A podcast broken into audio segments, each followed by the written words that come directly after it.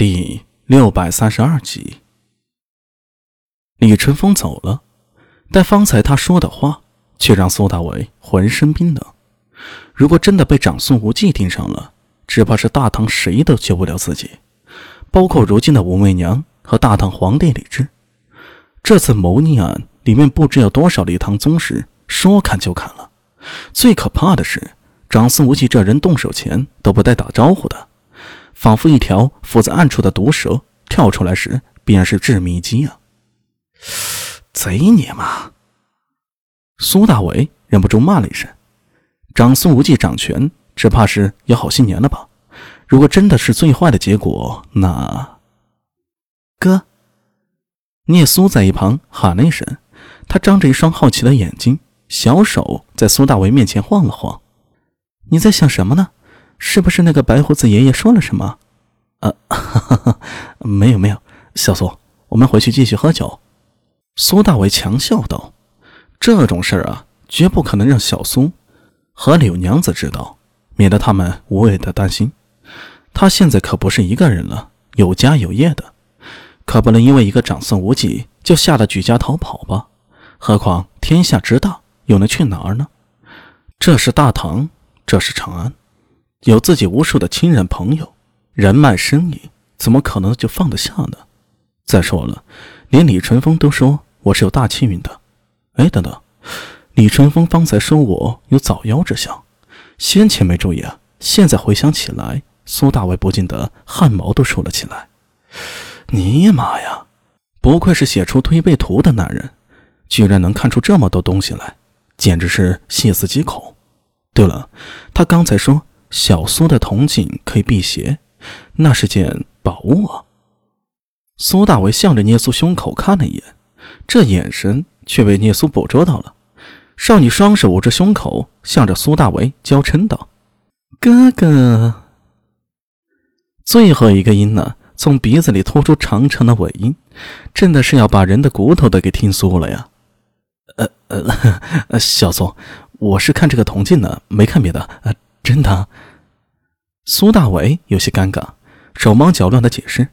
他不解释还好，一解释啊，聂苏不知道哪根筋不对了，脸突然涨红了，哼的一声，快步跑远。远远的听到他嗔道：“哥哥笨死了。”苏大伟一脸无语的望天，这跟笨有什么关系啊？女孩子的话真的是毫无逻辑可言。哎，阿米。冷不防的拎着酒坛子的苏静杰走过来，上来就是一把揽住他的肩膀，低声道：“太史令刚才找过你了。”“呃，你怎么知道？他是不是跟你说，看你是个可造之才？”“呃啊，还说只要你加入太史局，就会有靠山，他会保你平安的。”“我你妈！”苏大伟再也忍不住了，一把推开他。跟看怪物一样看着苏庆杰，你怎么全知道？苏庆杰冷笑两声，伸手撩了一下自己的长发。他当年也是这么跟我说的。苏大为愣了一会儿，才从嘴里吐出了一句：“这贼，这太史局的活儿不是那么好干的，每年那么多寓意诡异的纷争，还有各种异人的事儿，够他们忙的了。”巴不得能多招揽一些人手。苏庆杰嘿嘿一笑，仰头喝下一口酒。他背靠着大树，用衣袖在嘴边随意擦拭了几下。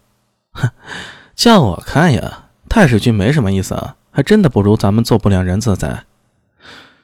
啊，对我也是这么想的。那就对喽，走，跟我喝酒去。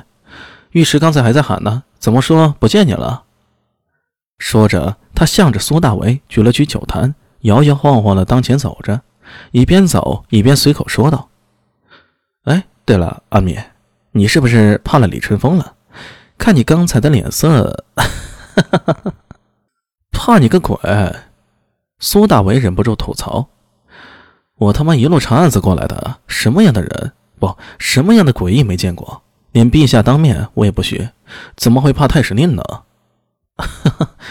那你刚才脸都白了呀？苏庆杰哈哈大笑，说着无心，听着有意。苏大为忍不住想，自己真的是怕了李春风吗？害怕加入太史局？又或者因为刚才提到了长孙无忌的威胁，自己有恐惧或者害怕的事儿吗？肯定有。恐惧这种东西啊，太宗李世民有，武媚娘有，李治有，他苏大为自然也有。他怕什么呢？仔细想想，他自嘲一笑。如果真的说怕，大概是怕自己穿越重生这件事儿被人发觉，发觉自己不是真正的阿弥，那是他心里所恐惧的。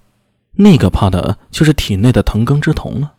这么多年过去，有时午夜梦回，还能梦到当年的那一幕：第一次做不良人和周良巡街，然后遇到诡异出巡，被那烟雾包裹的画面，还有藤根之瞳那血红的眼睛，一直隐藏在自己内心的深处。这些大概也是自己害怕的，所以潜意识里就不想去太史局，不想去碰诡异那些事儿，也怕被李春风瞧出些什么。想明白这些，苏大伟感觉自己轻松了许多。不过内心的恐惧可以察觉，可以控制，但是外部的威胁却不会自行消失的。这一晚，苏大为破天荒的第一次失眠了。